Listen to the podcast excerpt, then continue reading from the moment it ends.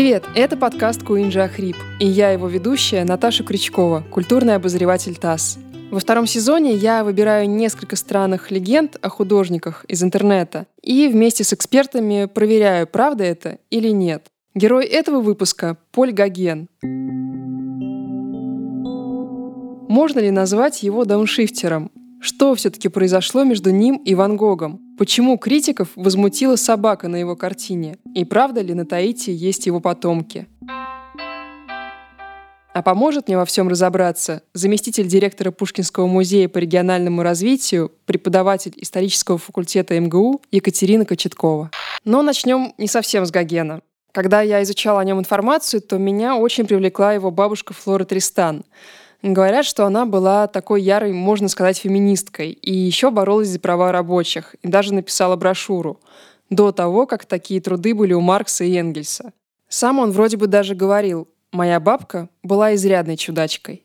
Есть ощущение, что вот этой тягой к свободе, бегству в рай, он обязан именно ей. Да, это действительно очень интересная личность. Флора Тристан – это бабушка Гогена по материнской линии. Она происходила из довольно интересной семьи, у которой были перуанские корни, и эти люди были очень успешными, влиятельными, обеспеченными. В какой-то момент даже они плотно участвовали в политике в Перу. И, собственно, когда Гоген был еще маленьким, его семья вынуждена была покинуть Париж, и они поехали именно в Перу, где были вот эти родственники. Флор Тристан — это действительно была одна из а, первых женщин в истории, которая боролась за те ценности, которые сейчас принято называть феминистскими, действительно за права женщин, за всеобщее образование и так далее. Но, кстати, у Гогена и по отцовской линии еще были похожие гены, потому что его отец был журналистом, причем причем журналистом таким политическим. И Гоген родился в 48 году, в 1800, разумеется, в 48 году. И это было время когда в Европе было довольно много всяких политических преобразований, и как раз его отец очень активно во всем этом участвовал как журналист, и, собственно, это и было причиной конфликта с властями, причин, по которой они уехали в Перу. Похоже, что этот период в детстве, когда они переехали в Перу, для него был абсолютно райским и повлиял на его творчество и жизнь.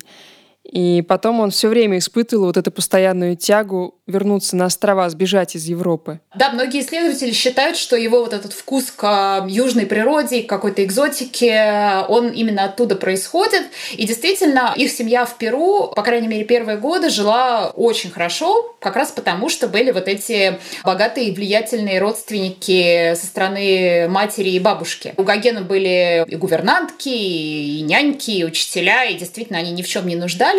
Но, правда, этот период тоже в какой-то момент закончился, когда уже в Перу стала происходить смена политического режима, и его семья немножко попала в опалу. Это было причиной возвращения их обратно во Францию. Когда семья вернулась во Францию, Гоген пытался поступить в мореходное училище, но провалил экзамен. Тогда он э, нанялся на судно учеником лоцмана. Как говорят, это очень не нравилось его матери, она вообще считала, что это позор. Потом Гоген остепенился, вернулся домой и начал работать на бирже. Говорят, что очень успешно. Он быстро разбогател. Да, это правда. Он действительно работал первые годы э, биржевым маклером, потому что у него до этого был опыт службы на торговом флоте, поэтому он разбирался в экономике того времени. И действительно, работая на бирже, он сколотил определенное состояние и на эти деньги собирал коллекцию. Эта коллекция, кстати говоря, в большей своей части сохранилась в Копенгагене, но это состояние его хватило, к сожалению, не очень надолго. В какой-то момент оно рассеялось, и там последние примерно 20 лет своей жизни он, в общем, все время боролся с бедностью. После того, как он служил во флоте и вернулся уже в сухопутную жизнь в Париже, это было в 1871 году, он первое время жил в доме друга семьи, друга его матери, Густавы Ароса. Он был э, человеком деловым, предпринимателем. Именно он помог Гогену устроиться работать на биржу. Но одновременно Густаво Ароса был любителем искусства, коллекционером и человеком, который, собственно, ввел Гогена и в круг художников-импрессионистов. И еще одно важное событие, которое его привело к живописи, это знакомство с художником Камилем Писаро, одним из старших импрессионистов. Они подружились, и Гоген каждые выходные приезжал домой к Камилю Писаро, и во дворе дома они работали на пленере. Такого настоящего художественного образования у Гогена никогда не было, но Писаро стал его наставником, таким неофициальным его проводником в мир живописи. Был такой факт, который повлиял на то, что Гоген покончил со своей биржевой карьерой. В 1882 году э, случился крах парижской биржи, и, соответственно, финансовая карьера оказалась под угрозой, и тогда Гоген решил, что вот это тот самый момент, когда он хочет более плотно заняться живописью, посвятить себя этому новому делу. 1873 году Гоген э, женился на датчанке Метте, и один за другим у него появилось несколько детей. В последующие годы он зарабатывал все лучше, они переезжали в дома побольше, и он начал коллекционировать картины. Его жене очень нравился такой обеспеченный образ жизни, она любила созвать гостей, блеснуть перед ними. Но вот самому Гогену, как я понимаю, не очень нравился такой светский образ жизни. И в сети есть вот такая история, очень похожая на правду, что в один из вечеров, когда у них были гости, Гоген вышел из своей комнаты в одной ночной рубашке, невозмутимо прошел мимо гостей, взял какую-то книгу и вернулся в свою комнату. Думаю, жене это вряд ли понравилось. Гоген действительно довольно мало заботился о мнении других людей, даже самых близких, и, как правило, он руководствовался только своими собственными инстинктами, можно даже так сказать. Жене, я подозреваю, вообще довольно многое не нравилось его поведении, из-за чего они в конце концов расстались, причем даже, ну, можно сказать, официально, насколько это было в принципе возможно а, в то время. А что касается светской жизни, то да, он как на самом деле многие художники, он был скорее таким одиночкой. И это еще усугублялось тем, что у него был довольно тяжелый характер. Он, как правило, рано или поздно успевал рассориться со всеми своими друзьями и лишь с очень немногими сохранял длительные отношения до конца жизни. И жену свою он в какой-то момент оставил с пятью детьми. И, в общем, с людьми ему было довольно трудно ладить. Поэтому, наверное, он и такую классическую светскую жизнь парижскую не очень жаловал. В сети ходит фотография, где сидит Гоген без брюк и играет на фортепиано в ателье Альфонсо Мухи. Интересно узнать, это реальная фотография или все-таки нет? Да, это реальная фотография. Тут надо на самом деле понимать, что Париж рубежа 19-20 веков это было место такое вообще довольно рискованное и безбашенное в каком-то смысле. Когда Гоген вернулся с Таити в Париж в 1892 году, он обосновался на Монпарнасе, и это как раз тот район Парижа, где в эти годы бурлила художественная творческая жизнь. Вполне можно себе представить, что они там в самых экзотических вариациях развлекались. Про самого Гогена известно, что он специально создавал из себя образ такого вот дикаря и человека, живущего по законам природы. Он часто наряжался в полинезийские костюмы, он в этом образе появлялся на парижских вечеринках. Разумеется, там было много всяких выходок, связанных и с алкоголем, и с чем угодно. Например, Гоген любил приговаривать, что единственный напиток, который достоин настоящего художника, это абсент. И абсент действительно стал одним из символов парижской художественной жизни рубежа веков. И в этом смысле он был, конечно, не единственным, кто удивлял Париж своими выходками, может быть, даже не самым эпатажным, но, тем не менее, определенная эпатажность ему была свойственна. У Гогена, как говорят, э, был дерзкий нрав. И есть история, что мэр одного городка в Британии заказал ему портрет своей жены, и появилась прекрасная Анжела. Реальная Анжела была абсолютно в шоке потому что на картине она увидела у себя узкие поросячьи глазки, распухшую переносицу и огромные руки. Причем рядом с ней стояла экзотическая статуэтка, которую она расценила как пародию на своего мужа, потому что он был ниже ее ростом. Скорее всего, это правда, потому что картина эта действительно существует. Прекрасная Анжела, она написана в 1889 году, и она действительно по меркам классического европейского искусства довольно необычная, потому что Гоген успел объездить практически весь земной шар. И он благодаря этому был знаком уже с э, культурами самых разных э, народов и самых разных континентов. И в том числе с восточным искусством, которое как раз в конце XIX века абсолютно завоевало Париж. Например, японская гравюра была тогда на пике своей популярности, ее все старались покупать, коллекционировать, и это искусство очень повлияло на многих художников конца XIX века, и Гоген не стал исключением. И картина «Прекрасная Анжела», она тоже в каком-то смысле обязана восточному искусству, потому что в ней отсутствует, например, классическая европейская перспектива, отсутствует ощущение глубины пространства. Сам портрет героини, он как будто бы вырезан из основной картины, помещен в такой круглый медальон, а сама она действительно выглядит не совсем как женщина европейского типа. Она такая немножко восточная у него получилась. Поэтому, конечно, заказчица не ожидала увидеть себя такой, какой ее изобразил художник. Но при этом, например, другой известный художник Эдгар Дега, который с Гогеном как раз очень дружил долго, это была самая длительная и самая, скажем так, здоровая дружба в жизни Гогена, Дега эту картину оценил очень высоко, посчитал ее шедевром и приобрел ее в э, собственную коллекцию в 1891 году. Случай с прекрасной Анжелой заказчиков Гогену не прибавил. Из-за нищеты он был вынужден согласиться на предложение Ван Гога о совместной работе. Он поехал к нему на юг Франции, надеясь, наверное, что вместе им будет легче. Да, это действительно знаменитая история, которая до сих пор пока не получила окончательных документальных подтверждений. Там есть спорные моменты, которые так и не доказаны. Изначально Ван Гог и Гоген познакомились в одной из парижских галерей, где была небольшая выставка Гогена. На эту выставку пришли Винсент Ван Гог и его брат Тео Ван Гог, который зарабатывал на жизнь продажей произведений искусства и почти всю свою жизнь поддерживал своего брата-художника. Тео Ван Гог заметил работы Гогена, купил сразу с этой выставки три его картины, повесил их у себя в конторе и тем самым в каком-то смысле помог Гогену найти доступ к обеспеченным клиентам.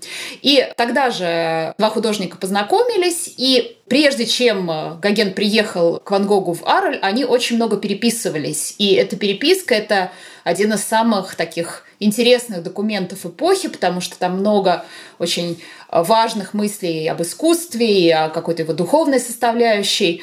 И Ван Гог предложил Гогену приехать к нему в Арль для того, чтобы какое-то время поработать вместе и продолжить их личное общение. Гоген согласился. Надо сказать, что Ван Гог в этот момент в Арле переехал в новый дом, который сейчас известен как «Желтый дом», дом Ван Гога. Но в тот момент этот дом был практически пустой, и Ван Гог очень ждал приезда Гогена, он специально обставлял дом к этому моменту, рисовал подсолнухи и пейзажи, и как бы задумал целый проект для того, чтобы Гогену было в этом доме приятно находиться. Гоген приехал к нему в 1888 году. Они, естественно, много обсуждали самые разные вопросы, они вместе писали, э, проводили время в разных заведениях арльских, увеселительных и не только.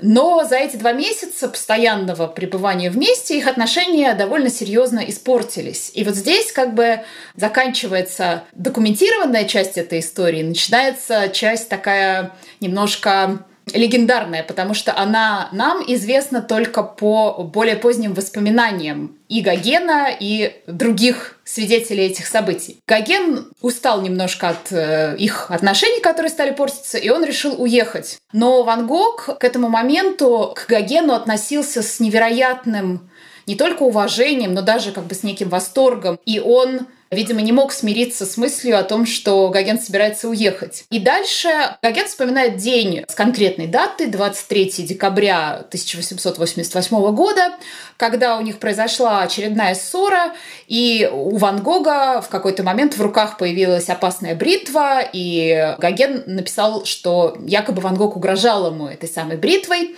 и поэтому Гоген спешно из дома уехал, и тем же вечером произошла вот эта знаменитая история, когда Ван Гог отрезал сам себе левое ухо, потом отправил его женщине, которая работала в борделе, в котором он любил бывать, с заветом хранить это ухо в память о художнике. На следующий день Ван Гог уже оказался в лечебнице, а Гоген покинул Арль. Они с тех пор ни разу не виделись, хотя продолжали переписываться еще достаточно долго. Обсуждали они совместные планы открыть некую совместную мастерскую или даже что-то вроде колонии художников. Изначально Ван Гог предлагал сделать это в Арле, потом Гоген предлагал сделать это в Антверпене, но это так и не состоялось. И, в общем, эта история, она осталась такой полулегендарной, хотя в искусстве Гогена о ней есть очень конкретные воспоминания. Это довольно редкая его работа, не живописная, а работа керамическая. Он был, помимо живописи, он много чем еще занимался в искусстве, в частности, он делал предметы из керамики. И у него есть работа, которая называется «Кружка в форме головы» или «Автопортрет». Она сделана в 89 году, то есть вскоре после этих событий. И это такое очень выразительное произведение, действительно большая кружка в форме мужской головы. У этой мужской головы есть портретные черты, напоминающие самого Гогена, но при этом у этого мужчины отсутствует левое ухо, то есть это может быть намек на Ван Гога. И глазурь на этой керамической кружке сделана в таких очень драматических тонах, и в нижней ее части очень много красных подтеков, которые напоминают кровь. И некоторые исследователи считают, что вот таким образом Гоген выразил свои переживания от той истории с э, Ван Гогом. При этом, когда они еще жили вместе до ссоры, у них тоже были конфликты. Например, Ван Гог очень обиделся на то, каким Гоген его изобразил. И есть миф, что он сказал Гогену, ты написал меня безумным. Да, действительно, есть, э, есть работа Гогена, портрет Ван Гога, и на этом портрете Ван Гог изображен в процессе написания одной из своих картин с подсолнухами. И эта работа, она действительно изображает Ван Гога в довольно странном ракурсе, с искаженными пропорциями, с таким очень напряженным выражением лица, колорит такой очень тоже болезненный. Но тут трудно судить о том, что больше повлияло на Гогена, повлияло ли на него то состояние, в котором действительно находился Ван Гог в этот момент, или это специфическая художественная манера Гогена. Как мы помним по истории с а, портретом прекрасной Анжелы, он вообще не стремился как-то польстить своим заказчикам или людям, которых он изображал, по крайней мере, в тот период своего творчества. Это просто было вот такое видение художника. Вернемся еще немного к Ван Гогу. Часто мы слышим, что Ван Гог был дальтоником. Но вот интересно, что в интернете я обнаружила, что и про Гогена пишут похожее. Говорят, что один раз он э, не выдержал и сказал Ван Гогу, а я, мой друг, между прочим, дальтоник. И если посмотреть, то одни из самых популярных запросов в поисковике Поль Гоген был дальтоником или Поль Гоген перед смертью стал дальтоником? Каких-то определенных подтверждений тому, был ли он дальтоником, подтверждений медицинских, научных, у нас нет. Гораздо чаще упоминается предположение о дальтонизме как раз Ван Гога, а не Гогена. Несколько лет назад, в начале 2000-х годов, появилось одно японское исследование, которое потом тоже не было ни подтверждено, ни опровергнуто, но в нем автор анализировал картины Ван Гога, пытаясь найти им такое вот медицинское объяснение. Так что нет, к сожалению, про дальтонизм Гогена мы ничего определенного не знаем. Его вообще нередко критиковали, тем более, что у Гогена не было художественного образования, ну вот кроме тех уроков у Камиля Писаро.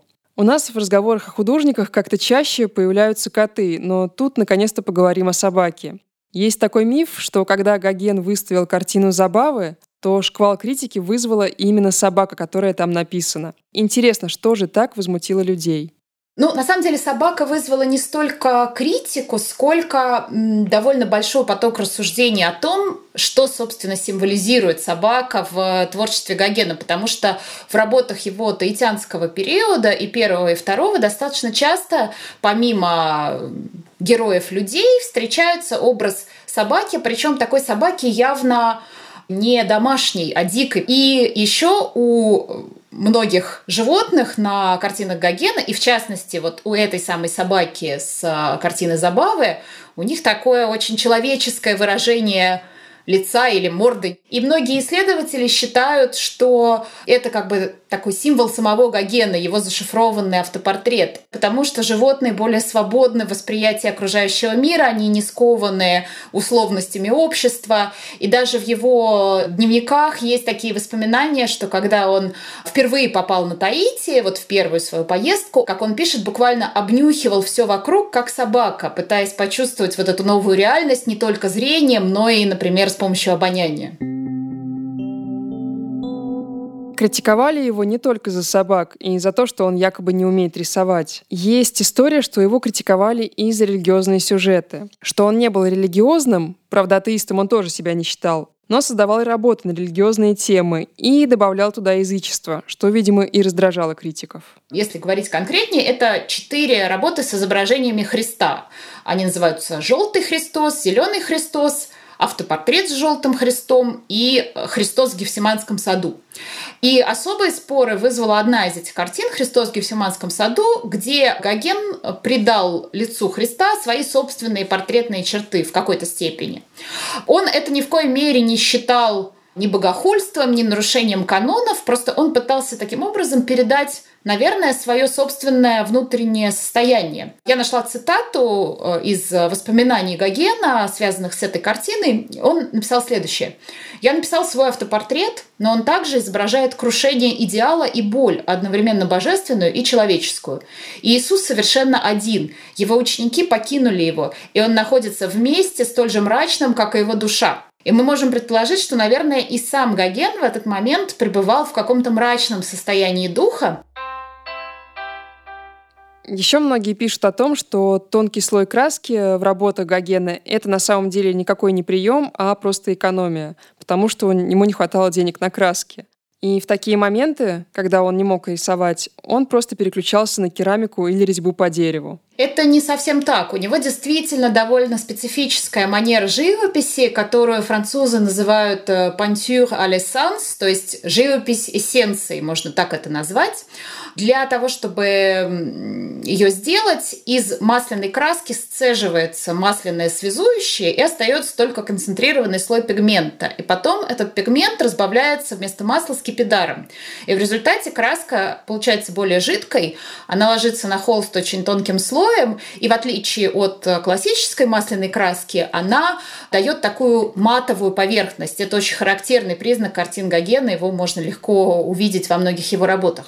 Но совсем не факт, что такой способ живописи был связан непременно с необходимостью экономить, потому что все-таки это определенный художественный прием, который, кстати, тоже может иметь свои корни, например, в том же самом японском искусстве, потому что если мы посмотрим на японские раскрашенные гравюры, они также имеют матовую поверхность, в Японии совсем другие краски использовались, и японская тушь, она матовая, и в целом графические работы на бумаге, они как бы тяготеют к такой вот плоскостности. А Гоген как раз графикой занимался очень много, очень он экспериментировал, например, с разными техниками гравюры. Это и гравюры по дереву, и отпечатки монотипии, и всякие разные технологии. И графическое его творчество — это целый отдельный пласт, который, ну, по понятным причинам реже выставляется, но, тем не менее, это огромная часть его наследия.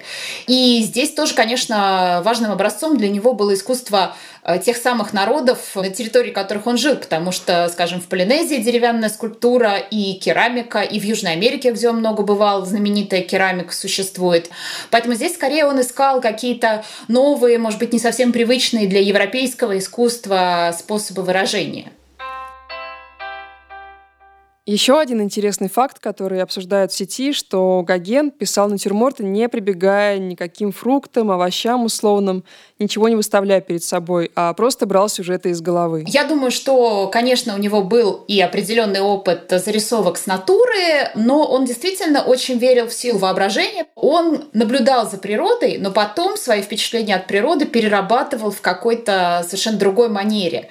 Например, могу вам привести цитату из одного из его писем, где он как бы дает некий совет художникам и пишет следующее. «Не копируйте природу слишком буквально. Искусство есть абстракция. Заимствуйте у природы, мечтайте о лоне природы и думайте о самом акте творчества больше, чем о результате».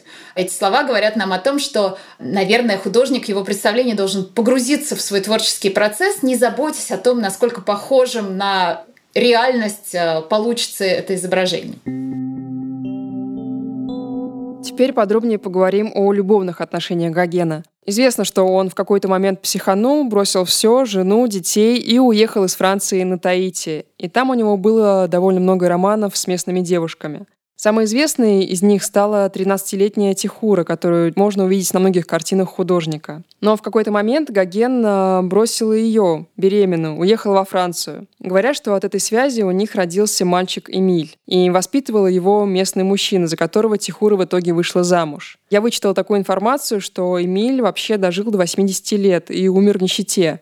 И тут еще возникает вопрос, были ли какие-то другие дети у Гогена на Таити? Может быть, сейчас по пляжам Таити гуляют его потомки? Это правда. Более того, я вам скажу, что у него было довольно много жен таитянских, потому что, как мы знаем, у него было два заезда на Таити. Один в начале 1890-х годов, и вот как раз тогда у него была... Это даже нельзя назвать романом по таитянским меркам. Это он создал новую семью. В таитянской культуре есть там специальное слово, которое обозначает жену, ну такую как бы не скрепленный, брак не скрепленный европейскими законами. Это была девушка по имени Теура или Тихура. Там действительно родился сын, но так как эта поездка на Таити была достаточно непродолжительной, чуть меньше двух лет, возвращаясь в Париж, Гоген оставил свою таитянскую девушку там и этого ребенка тоже. И они с тех пор не виделись ни разу, даже когда Гоген в следующий раз, спустя несколько лет, приехал на Таити, он их больше не видел.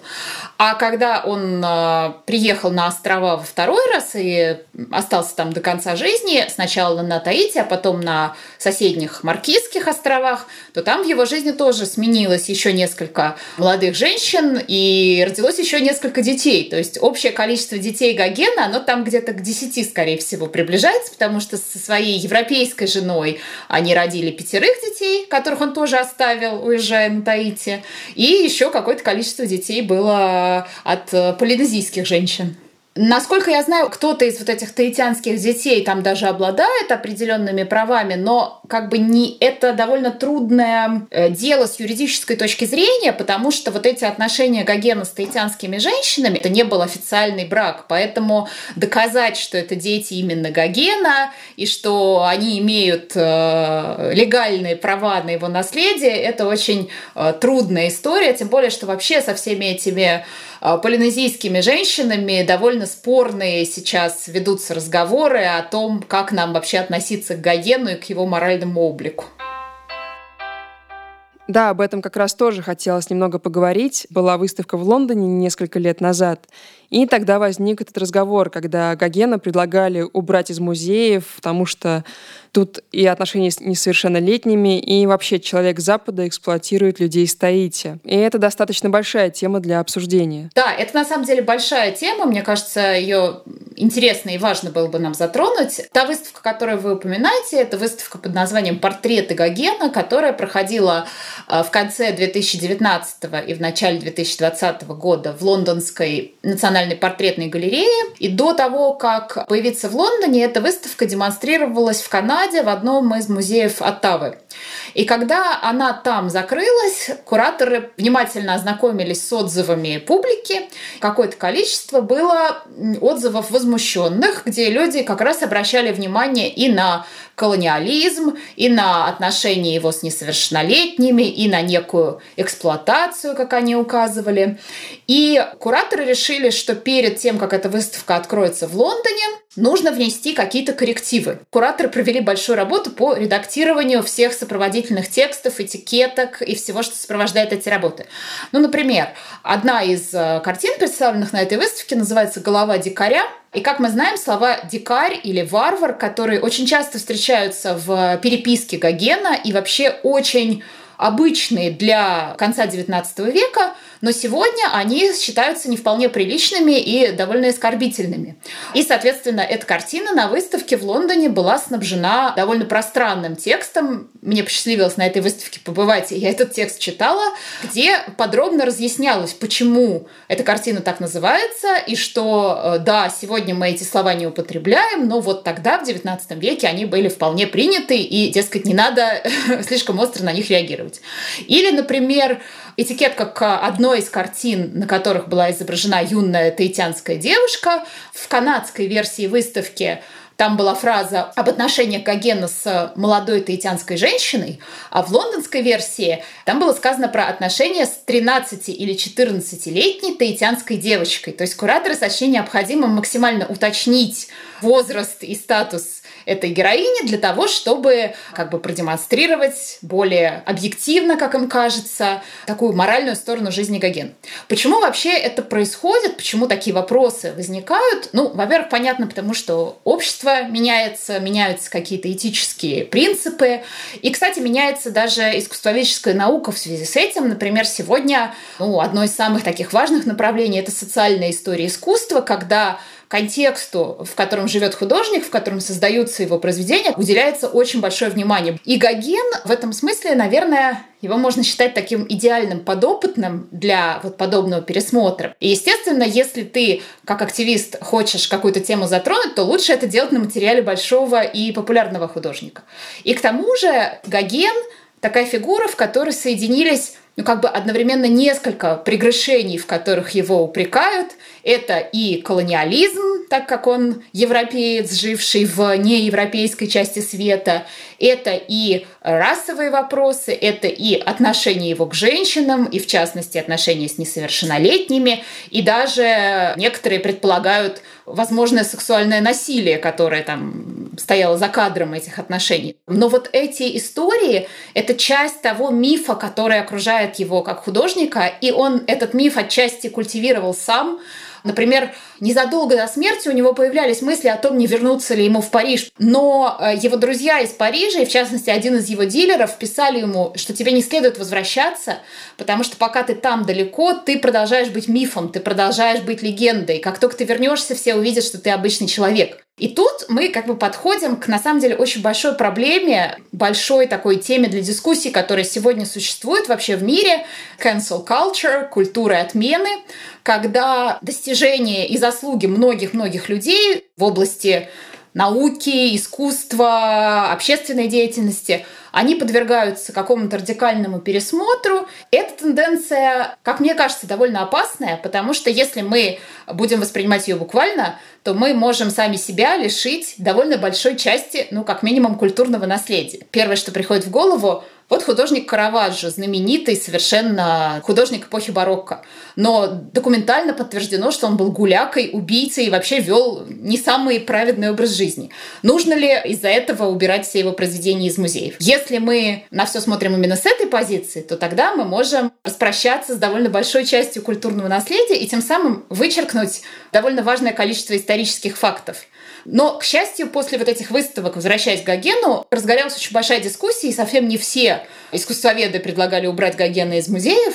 И сейчас такой шаткий консенсус установился на том уровне, что, конечно же, убирать произведение совсем не стоит, но нужно уделить внимание контексту, нужно вот заняться переписыванием этикеток и создавать у зрителя более полную картину не только того, а, на какое искусство они смотрят, но и того, каким человеком был автор этих произведений.